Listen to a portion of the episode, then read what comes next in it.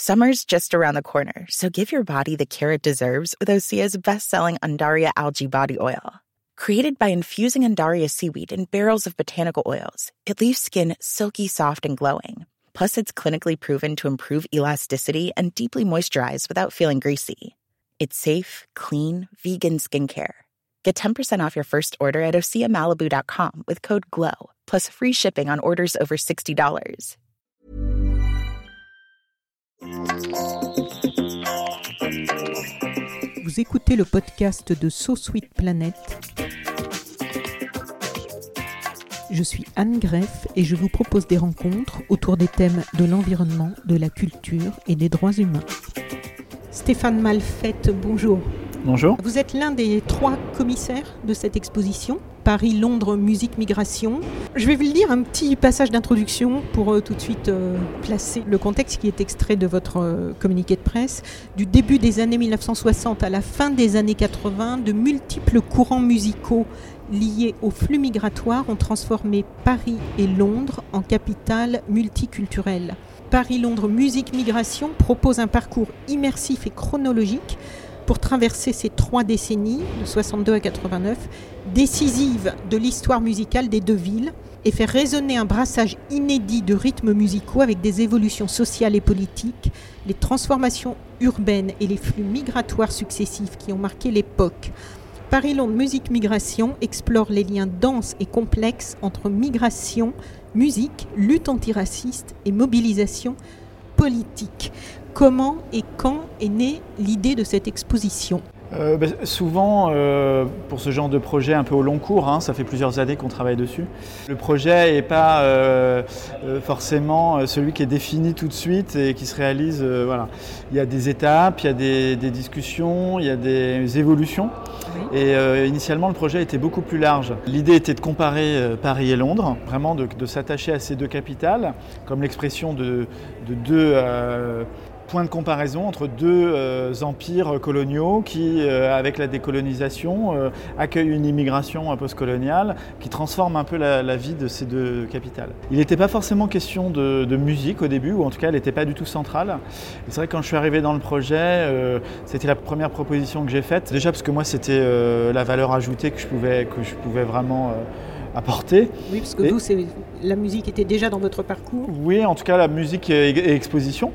Et euh, ce qui m'a tout de suite intéressé, c'était cette épaisseur historique pour vraiment euh, aller beaucoup plus loin qu'une exposition musicale, euh, puisque c'est une exposition qui raconte l'histoire de l'immigration, en plus en comparant deux, capitales et en utilisant la musique comme moyen de, de, raconter cette histoire. Donc à partir du moment où on on s'est dit qu'il y avait une piste vraiment prometteuse. Euh, bah, il a fallu euh, la confronter à la réalité aussi de ce qu'on allait pouvoir raconter. Et ça, du coup, euh, les deux co-commissaires qui sont des historiens, Angéline Escafré-Dublé et Martine Evans, ont beaucoup euh, contribué à, cette définition du, récit qu'on allait proposer, ce qu'on allait exposer. Et là, c'est euh, un peu plus ma partie. Qu'est-ce qu'on allait montrer? Parce qu'en en fait, euh, il faut vraiment avoir à l'esprit quand on fait ce genre de projet qu'au final, ce qu'on va présenter au public, c'est pas un, ouvrage, même s'il y a un très beau catalogue qui accompagne cette exposition. c'est pas un film, c'est pas un documentaire. C'est un objet, une expérience euh, qui se déploie dans un espace donné euh, et du coup avec des ressources qui sont celles d'un musée. Et c'est vrai que moi j'ai toujours été très attentif à la typologie des objets qu'on arrivait à réunir pour pas être sur euh, une exposition monomaniaque, euh, pour pas accumuler euh, des instruments par exemple, ou pour pas accumuler des pochettes de disques, ou pour pas accumuler des documents d'archives, mais pour mélanger tout ça, avec à chaque fois une attention très très très précise sur pourquoi on choisit tel objet. Puis ben, on a eu la chance d'avoir quasiment tout ce qu'on voulait en fait.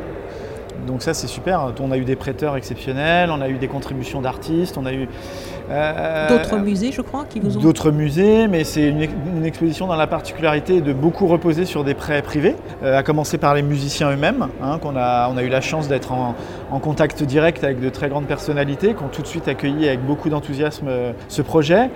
voilà. On voit un costume de Fela, on voit plein d'éléments de, de scène ou, de, ou des instruments de Manu Dibango, de plein d'artistes. Il y a des archives aussi d'Actuel, de, de, Radio Nova, de tout ce qui a compté dans cette histoire. Dans l'intitulé en fait qui présente l'exposition, euh, vous dites que vous inscrivez cette exposition dans un contexte européen de repli national et de volonté de fermeture des frontières. Est-ce que vous pensez que le recul historique aujourd'hui, puisqu'en fait ça s'arrête en 89 l'expo, donc on est exactement 30 ans plus tard, est-ce que ce recul historique permet de remettre en perspective euh, non pas le passé, mais notre société actuelle? De toute façon, quand on fait une expo euh, comme celle-ci, euh, on l'a fait depuis le point de vue d'aujourd'hui on n'est pas uniquement collé à l'histoire et euh, on, l'a fait depuis aujourd'hui. Et cette exposition, si elle avait fait au milieu des années 90, elle aurait été complètement différente. Donc euh, on l'a fait nourri par les 30 ans qui nous séparent de la, date de conclusion de l'expo. Et aussi parce qu'il y a beaucoup de contributions qui sont euh, postérieures à la chronologie, hein, notamment dans les réalisations d'artistes. De toute façon, de, fait, le musée, il y a toujours ce, décalage temporel. Hein. À partir du moment où ça arrive dans le musée, c'est déjà que c'est un parti en passé d'une certaine manière. Mais un passé qui connecté à notre présent, qu'il l'interroge, qu'il met en débat, qu'il permet de, mieux le comprendre. C'est vrai que toute la vocation du Musée national de l'histoire de l'immigration, c'est de présenter euh, cette histoire de France euh, faite euh, de toutes ces vagues migratoires qui en ont fait la, richesse, de les révéler, de mieux les faire comprendre, de déjouer les, stéréotypes, de faire mentir certaines idées reçues et de, de, rappeler la vérité de ce que c'est.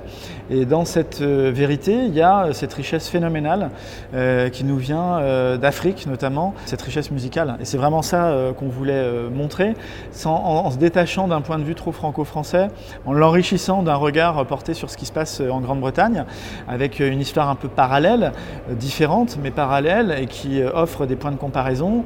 la façon dont les musiques d'origine jamaïcaine, par exemple, ont énormément nourri la culture musicale britannique, et comment d'ailleurs les Britanniques ont été peut-être plus affûtés pour en valoriser euh, les mérites. Donc euh, voilà, on met en jeu un peu ce double regard. 62-89, il y a une, raison précise évidemment à cela, 62 Bon, déjà, on voulait commencer avec les années 60, au-delà de commencer en 62, parce que pour nous, c'était vraiment l'arrivée ou l'émergence d'une nouvelle tranche d'âge, euh, cette jeunesse hein, qui s'empare un peu de son destin et notamment à travers la musique. Du coup, on a choisi 62 comme date symbolique euh, déjà parce que c'est au tout début des années 60 et puis ça correspond euh, bien sûr à la fin de la guerre d'Algérie et à l'indépendance de la Jamaïque. C'était une date charnière jusqu'à euh, la fin des années 80. Parce que pour nous, c'était important de, finir avec ce qu'on pourrait appeler l'âge d'or de, ce qu'on a appelé la, la mondiale, qui a été beaucoup mise en avant euh, par euh, une personnalité comme Jean-François Bizot, euh, actuel, Nova, toute la scène africaine à Paris. Donc on était attaché à cet, esprit des années 80. C'est vrai que si on devait prolonger, c'était d'autres histoires qu'il fallait intégrer. Il y a un moment, il faut, savoir s'arrêter. Et puis aussi, parce que symboliquement, c'est l'année de commémoration du bicentenaire de la Révolution française, où là, de façon très officiel et mis en scène euh, le caractère multiculturel de, la France euh, de la fin des années 80.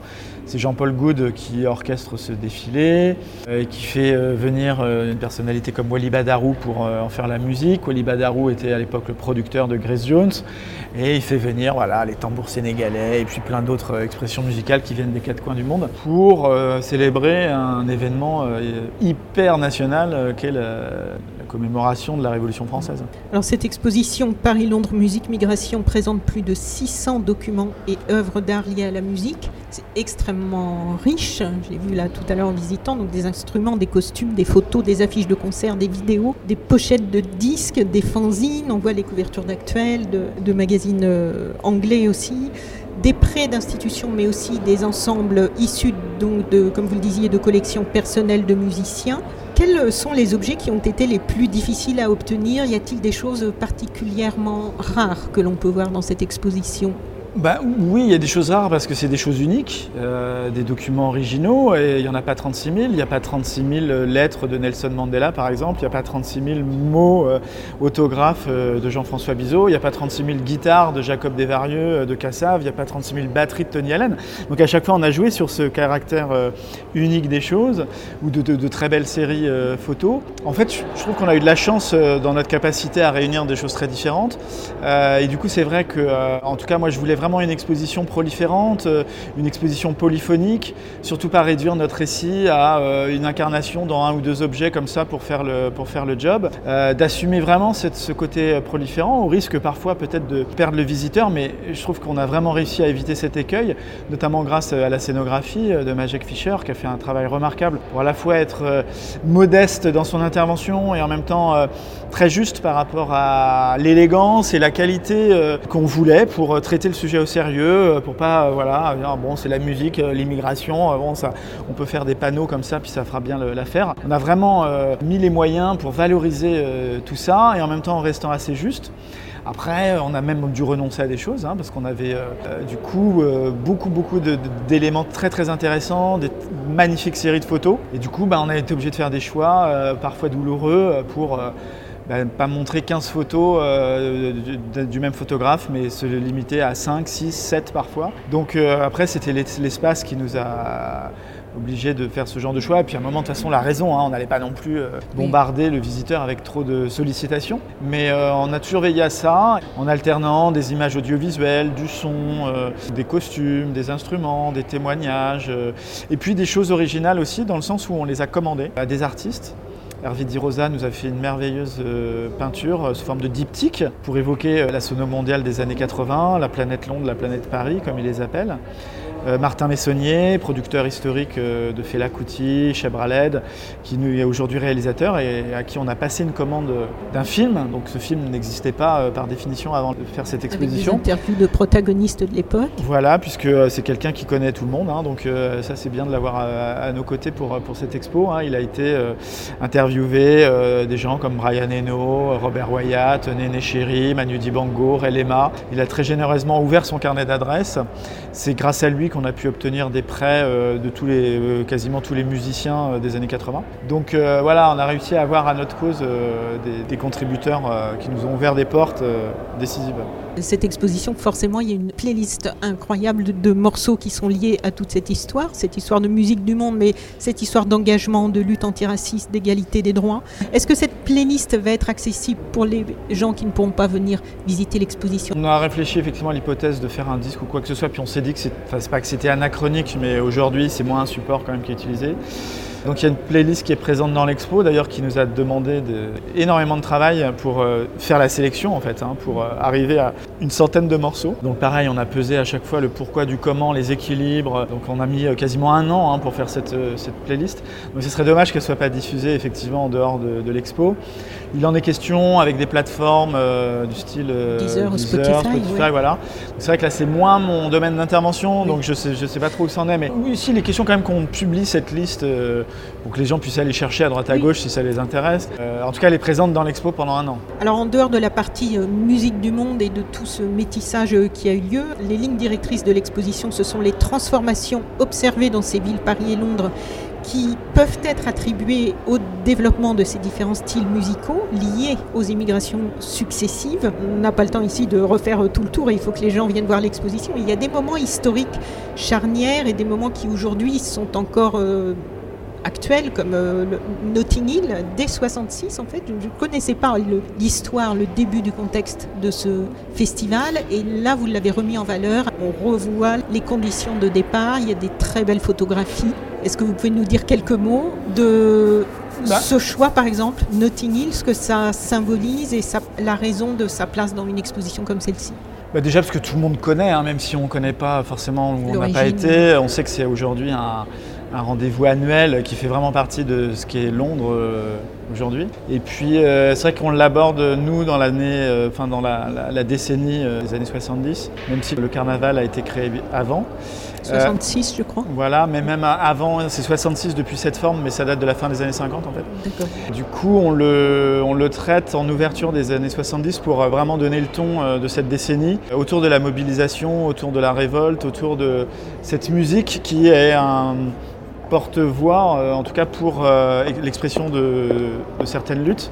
Et là, c'est une sorte de, de Pride, hein, de, fierté jamaïcaine, d'existence dans, la, dans la ville et avec la culture du sound system, d'aller à la, conquête de l'espace public. C'est un carnaval qui a toujours été très politique dans son existence, même si aujourd'hui c'est un peu plus euh, un folklore touristique, mais j'y suis allé encore l'année dernière et ça reste quand même vraiment autour de la culture jamaïcaine un moment vraiment de forte mise en visibilité ou en mise en audition parce qu'il est beaucoup question de musique, mais aussi de gastronomie, de militantisme politique. Et on a eu la chance de réunir des choses, bah, des très belles séries de photos, Charlie Phillips notamment, qui est un photographe qui a lui-même tenu un stand de, restauration pendant de nombreuses années dans le carnaval et puis qui a documenté toute la vie de son quartier, Notting Hill, avant que ça devienne euh, un quartier euh, totalement inabordable euh, à Londres.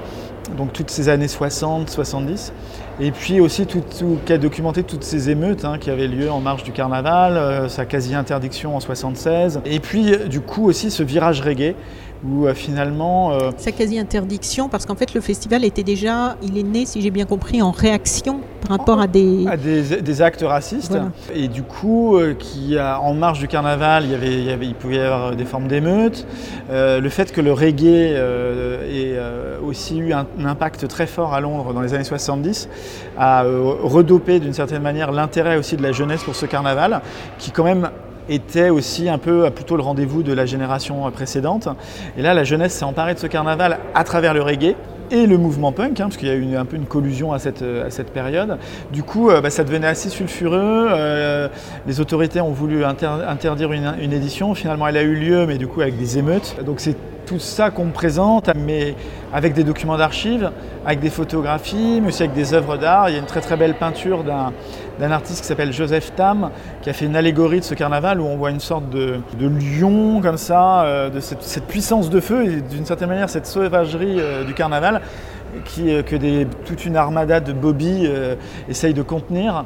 Euh, donc voilà, on a, vraiment eu à cœur de multiplier le type de représentation pour évoquer un sujet. Vous avez rencontré beaucoup de personnes pour monter cette exposition depuis des mois, des années, comme vous le disiez. Cela fait remonter, j'imagine, pour beaucoup de gens, beaucoup de souvenirs. Et toute cette époque des années 80, là, en France, où l'on voit tous ces mouvements contre le racisme à l'époque, toute cette jeunesse et tous ces musiciens et ces artistes qui s'engage.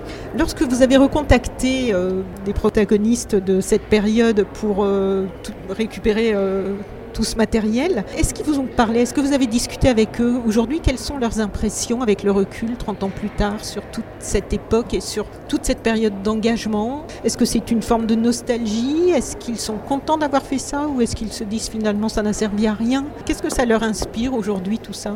Bah, Comme nous tous, hein, je pense que c'est un mélange de, de toutes ces toutes ces impressions. Hein. Euh, après, c'est vrai que nous, le fait de revenir sur ces périodes, de les présenter de cette manière, il y a quand même un effet de nouveauté euh, dans le récit qu'on en propose. Mais même des, moments très importants comme la marche de 83, la marche pour l'égalité et contre le racisme, dite marche des beurs, finalement avait été très peu traité euh, ici, alors qu'on est le musée national de l'histoire de l'immigration. Donc euh, finalement, c'est la musique, c'est l'entrée musicale qui a permis de, faire rentrer la marche euh, au musée en, s'intéressant à la bande son et à, la façon dont la musique a mobilisé cette jeunesse. Finalement, on n'a pas forcément eu de débat sur aujourd'hui. moi, ce que j'aime bien, c'est entendre les, artistes qu'on invite à le faire eux-mêmes, cette expression du point de vue d'aujourd'hui. Don Letts, qui est une personnalité plutôt liée à Londres, qui a été le trait d'union entre la culture punk et reggae, nous disait, qui était présent ce matin. Voilà, nous disait dans l'expo euh, que euh, c'était euh, hyper important d'avoir à l'esprit que la culture et la musique est là pour nous unir et pas nous séparer, alors qu'on est dans un monde où un Donald Trump, euh, une Theresa May, euh, bah, justement agiter des leviers euh, qui vont à l'encontre de, cette idée. Donc moi je préfère que ce soit lui qui le proclame à sa manière. On n'est pas là en tant que musée en tout cas pour donner des leçons à qui que ce soit ou pour prendre ce genre de position aujourd'hui. On peut le faire individuellement par ailleurs, mais en tout cas pas en tant qu'institution. C'est aux artistes eux-mêmes qu'on invite de le faire ou aux, acteurs de, de, ces années. Donc voilà, du coup on est plutôt nous modestement à ouvrir les portes et puis à donner cette possibilité de parole. Mais vous avez dit que Manu Dibango avait été lui-même ému devant la vitrine qui lui est consacrée. Oui, bah tous. Et l'émotion, elle vient du fait de se souvenir ou du fait de finalement se rendre compte que ça a eu une place dans l'histoire, ce qui est aujourd'hui l'histoire avec un grand H pour eux. Ouais, je pense, mais au-delà de, la, nostalgie, hein, parce que Manu Dibango, il n'a pas besoin de nous pour, euh, pour justement vivre ces moments de commémoration. Hein. Donc euh, je pense que c'est plutôt dans la mise en relation de, de ce qui précède, de ce qui suit, de ce qui entoure.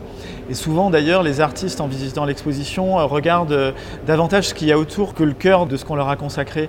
Et je pense que Manu Dibango, euh, bah, il était aussi ému par sa présence à travers les objets qu'il nous a prêtés, mais en même temps il les connaît mieux que nous. Donc il était plus ému, je pense, par ce qu'il y avait à côté, notamment toute cette magnifique série de photos de Bilakwa Betote qui a documenté toute cette période des années 80, et ou alors d'autres instruments de ses confrères, une batterie de Tony Allen avec lequel il a encore envie de collaborer, euh, une guitare de Jacob Desvarieux, euh, un synthé euh, qui a servi pour l'enregistrement d'un album de, de Cheb Raled, avec avant tout un parcours où il est question des chanteurs de l'exil des années 60, de toute la diaspora africaine à Paris. Donc son émotion, enfin je ne veux pas analyser plus loin ce qu'il a pu ressentir, c'est juste dans cette mise en relation de toute cette histoire. Pour terminer, vous, en tant que l'une des personnes qui a créé, qui a monté, qui a travaillé à cette exposition, quel est votre souhait, puisque cette exposition va durer presque un an, jusqu'à janvier 2020, je crois ouais. Quel est votre souhait bah Déjà, euh, mon souhait premier, euh, c'est que c'est une exposition qui soit vue, et on laisse le temps pour ça, donc euh, bah, qu'il y ait du monde qui vienne la voir clairement. On a, beaucoup travaillé sur cette exposition. C'est un enjeu très important pour le Musée national de l'histoire de l'immigration. Donc euh, j'espère que euh, la réussite sera au rendez-vous en termes de public. Et après, bien sûr, euh, pas au-delà des chiffres, qu'elle soit pas forcément comprise parce que les niveaux d'interprétation sont très larges, plutôt que qu'elle soit ressentie, qu'elle soit vécue euh, comme quelque chose qui va euh, apporter un nouveau regard peut-être sur, euh, sur cette histoire, qui va en révéler certains éléments méconnus, qui va surtout donner envie de venir la voir en famille, plusieurs générations, que les parents ou voire les grands-parents qui ont vécu certaines parties de cette chronologie bah, puissent le transmettre aussi à leur manière, parce que je pense que la vertu de ce genre d'exposition, c'est qu'elle favorise aussi les discours qui, qui l'entourent. Et nous, on n'a pas la, on a une certaine forme de légitimité à, présenter les choses, à, raconter cette histoire. En fait, cette histoire, c'est notre histoire à tous. Donc, euh, moi, ce que j'espère, cette expo, elle sera réussie si euh, les visiteurs en parlent mieux que nous, quoi, d'une certaine manière, et que ça soit un, support pour se parler, pour comprendre, pour mettre en relation, et puis peut-être sortir d'une lecture qui est parfois euh, un peu exclusive. voilà.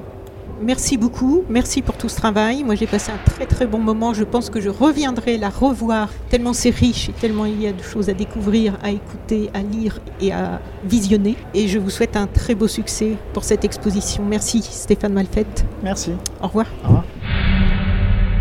Martin Messonnier, bonjour. Bonjour. Ravi de vous rencontrer dans ce grand hall du Palais de la Porte Dorée, du mhm. Musée de l'Immigration, où nous sommes ce matin pour le vernissage de l'exposition Paris-Londres Musique Migration. Et vous êtes évidemment concerné, impliqué. Vous êtes l'un des artistes euh, auxquels le musée a passé commande pour euh, des vidéos dont nous allons parler qui sont en conclusion de cette exposition. Et vous avez évidemment vécu cette période euh, de plein pied. Bah, absolument. Donc vous avez réalisé des vidéos qui concluent cette exposition. Quelle était la commande? Bon, La commande, c'est euh, fais-nous un film euh, pour conclure l'exposition. Ah oui, il n'y avait pas de choses plus précises que ça. Non, c'était pas plus précis. Donc euh, c'était, moi j'avais l'idée de faire une espèce de galerie de portraits d'artistes emblématiques et qui puissent, à travers des petites anecdotes, montrer comment ces chemins de vie si différents avait amené à justement l'éclosion culturelle de Paris et Londres comme euh, capitale culturelle. Quoi. Et on passe de Néné Chéri à Rélema, voilà. Massive Attack. Et, euh, Alors il y aurait pu en avoir plein d'autres. Hein. C'est aussi des choix qui ont été faits parce que les gens étaient disponibles, parce qu'effectivement c'était c'est toujours très difficile de, de rencontrer euh, les gens. Euh, mm. Voilà, ils ont des plannings euh, un peu chargés, surtout quand on doit aller à Londres, il faut essayer de réunir les gens autour de les mêmes dates et tout ça. C'était le, le, planning était compliqué à monter. Voilà. Bon, ça fait quand même un, beau patchwork de, qui représente l'époque. Vous, à quel moment vous vous êtes embarqué dans toute cette histoire, puisque vous avez été l'un des pionniers aussi, de ceux qui ont participé à faire éclore toute cette... Euh, J'ose même plus employer le mot world music parce qu'il a été galvaudé. Bah, C'est-à-dire que moi, ça m'a intéressé dès le, le- le début des années 70. Mais vous étiez euh, public ou vous étiez journaliste ou Ah non, Comment moi, vous êtes entré dans tout ça? lycéen. Lycéen. Et en fait, euh, moi, je trouvais que. J'étais passionné par le blues, le jazz, la musique noire. Je trouvais vraiment excitant. Et Quelles années alors là dans est les années, des années 70, quoi. Justement, j'avais euh, découvert Coltrane, Don Cherry, euh, Archie Shepp, euh, tout ça. Et en fait, ces gens, euh, ils amenaient la musique africaine avec eux. C'est-à-dire, ils partaient des États-Unis pour retrouver la musique africaine. Et donc, euh, c'est comme ça que j'ai commencé à m'intéresser à la musique africaine. C'est à travers ces, ces musiciens-là, dont certains euh, j'ai très bien connus puisque j'ai travaillé avec eux. Après, j'étais encore au lycée quand euh, j'ai commencé à faire la page sur les musiques noires dans Libération. Euh, et, euh, et en fait, ça s'appelait Le Petit Swing. J'y parlais de musique africaine et de jazz. Vous étiez lycéen. Et j'étais lycéen, ouais. C'était à Libération, c'était Libération qui sorte. C'était c'était la l'annexe de la gauche prolétarienne à l'époque. Et en fait, euh, bah, moi, j'étais le gamin du, du journal, quoi. Oui, lycéen. euh, Voilà. Et donc après, comment euh, vous réussissez d'une passion à euh, produire, à faire là, à tout ça? Après, donc, ce qui s'est passé, c'est que j'ai j'ai travaillé deux ans à Libé, à Libé, quitté l'école, et puis j'ai commencé, j'ai rencontré Don Cherry, qui était le, le musicien de jazz, le beau-père de Néné Cherry. Et en fait, euh, hop, j'ai pris mes valises et je suis parti avec lui et j'ai tourné avec lui pendant euh, plusieurs années. Mais en tant que quoi alors Ah, porte-valise, manager, euh, Homme à tout faire. voilà, homme à tout faire. Et puis voilà, j'organisais ses tournées, ses, ses voyages. et puis très vite, ça a marché très bien. Et puis j'ai commencé à organiser des concerts. Donc je faisais tourner John Lee Hooker, Art Blakey, Dizzy Gillespie des fois. Très jazz alors tout Très ça. très jazz à l'époque. Et puis à un moment, j'ai eu l'occasion de rencontrer Fela. Donc je suis allé le voir et je lui ai dit, bah tiens, faisons une tournée. euh, voilà. Il Et- était déjà connu ou... ah bah en Afrique, très connu. Oui, mais ici. Non, ici Oui. c'était complètement underground. Oui, il n'était pas connu ici euh, du grand public. Il était connu de- des, des amateurs de musique africaine qui étaient très peu nombreux. Et donc à ce moment-là, vous faites un travail pour transmettre votre passion en fait. Que ce Exactement, soit par ouais. la production ou peut-être en écrivant encore. ou- Euh, non, non, j'écrivais plus. Moi, j'étais très mauvais à écrire. Mais la- la- enfin, le, le partage de passion, c'était aussi dans les années 70, parce qu'il y avait Manu Dibango qui avait démarré un, un magazine dans lequel j'étais un des, j'étais le plus jeune pigiste aussi, avec Jean-Jacques Dufayet, qui s'appelait Afro Musique, et où on parlait de la musique américaine et de la musique africaine. Et euh, c'était vraiment, euh, à l'époque, c'était le seul magazine qui parlait de musique africaine, le seul. Oui, donc il y a des premiers médias. On voit dans l'exposition les premières émissions télé. Voilà, Qui- c'est ça, voilà, absolument. ouais. Et donc à cette époque-là, vous êtes un petit groupe sur Paris de gens engagés qui ont envie de faire. euh, Vous, vous êtes en réseau, vous, vous travaillez ensemble? En fait, c'était, c'est vraiment, c'est autour de tous ces gens du jazz, hein, parce que euh, il y avait Christian Mousset à Angoulême qui organisait les Musique concerts. métisse. De, à l'époque, ils appelaient son festival, ça s'appelait Jazz en France. Il organisait des concerts de jazz, justement métissés. Et donc lui, il était euh, fan. Il y avait euh, Falsetto qui était à Poitiers. Il y avait euh, Patou Kader qui était à Nancy, qui faisait Nancy Jazz Pulsation, mais qui organisait des concerts toute l'année. Il y avait les, les frères Jalado à Nantes, euh, qui faisaient aussi le festival de cinéma euh, du bout du monde. Là. Euh, donc justement, pour monter des, des tournées euh, avec des artistes, c'était euh, cinq coups de fil et hop, on avait la tournée La qui était tournée, montée. Ça s'appelait Musique Action. C'était des groupes qui s'appelaient Musique Action. En fait, on était tous passionnés et on était, c'était avide de découvrir. Et puis les médias étaient vachement à l'écoute parce que bon, moi j'avais quitté Libé, mais c'est Rémi Colpa euh, et Philippe Oui. Conrad. Enfin, Rémi était rentré en même temps que moi, mais, mais Conrad est arrivé et puis il a continué sur le, le chemin. Rémi Colpacopoul. Voilà, donc eux ils soutenaient. Et puis il y a Actuel qui euh, s'est mis à ressortir et Actuel c'est devenu un, un média de masse et euh, Bizot nous soutenait à fond les ballons. Euh, voilà, il y avait Loupias au Matin de Paris euh, qui nous soutenait aussi. Enfin, euh, après à l'Observateur. Enfin voilà, c'était un réseau de passionnés. C'était pas c'était pas un lobby. En fait, en parcourant cette exposition, on peut pas s'empêcher de ressentir de la nostalgie. Bah, aujourd'hui, tout est tout est changé, mais voilà. Enfin, il y a d'autres. maintenant, le, le, réseau est devenu mondial.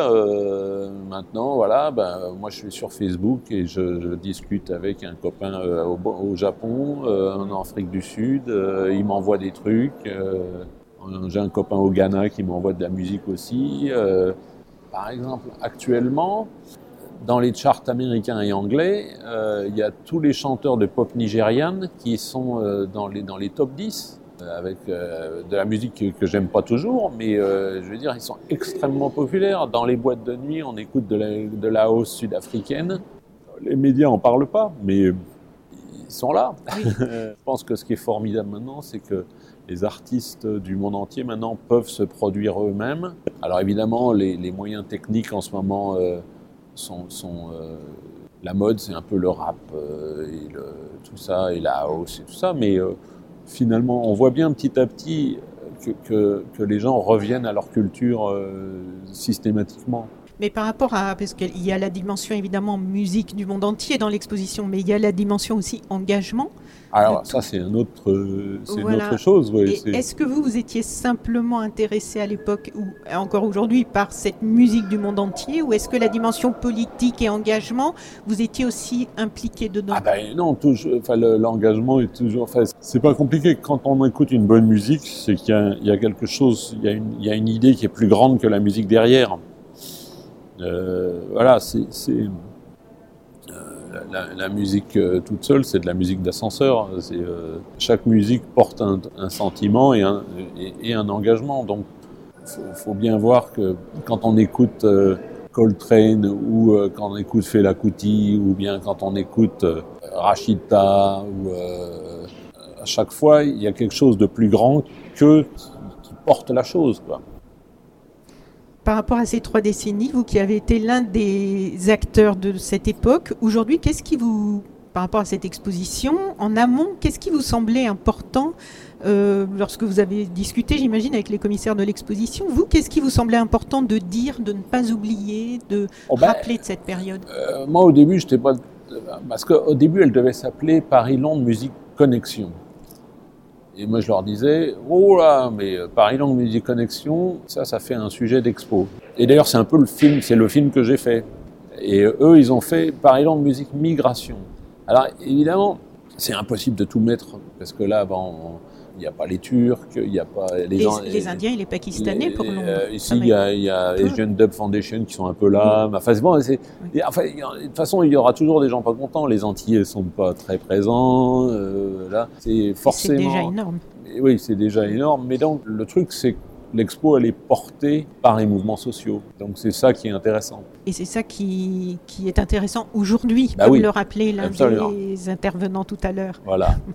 Donc pour conclure, quelles sont vos impressions aujourd'hui que l'exposition est, ça y est, est en place et... Non, mais l'exposition, bah, ce, qui est, formidable, c'est de voir, bon, moi cette exposition, euh, moi je l'aurais pas fait comme ça si c'était moi, mais c'est ça qui est formidable, c'est que j'ai découvert d'autres trucs et que en fait tout ça c'est des chemins de vie euh, différents. Et, donc cette expo, c'est comme un millefeuille. Euh, dans lequel on se balade et puis on soulève et on dit ah bah tiens c'est marrant ça et puis euh, voilà il y a plein de façons de lire euh, l'expo. Il ça peut être euh, comme des petits flashbacks sur des, ces, époques qu'on a vécues mais ça peut être aussi de réfléchir à comment la colonisation anglaise et la colonisation française ont généré des musiques différentes, comment euh, on constate comment la France était bien éteinte avant les années 80. Euh, voilà, il y, a plein de, y, a, y a plein de façons de voir la chose. Et eh bien voilà, c'est une conclusion qui offre une ouverture, donc voilà. une invitation à aller voir cette belle exposition. Martin Messonnier, merci beaucoup. Merci. Et bonne continuation. Vous pouvez retrouver toutes les autres interviews du podcast de So Sweet Planet sur le site sosweetplanet.com. Une interview réalisée par Anne Greff.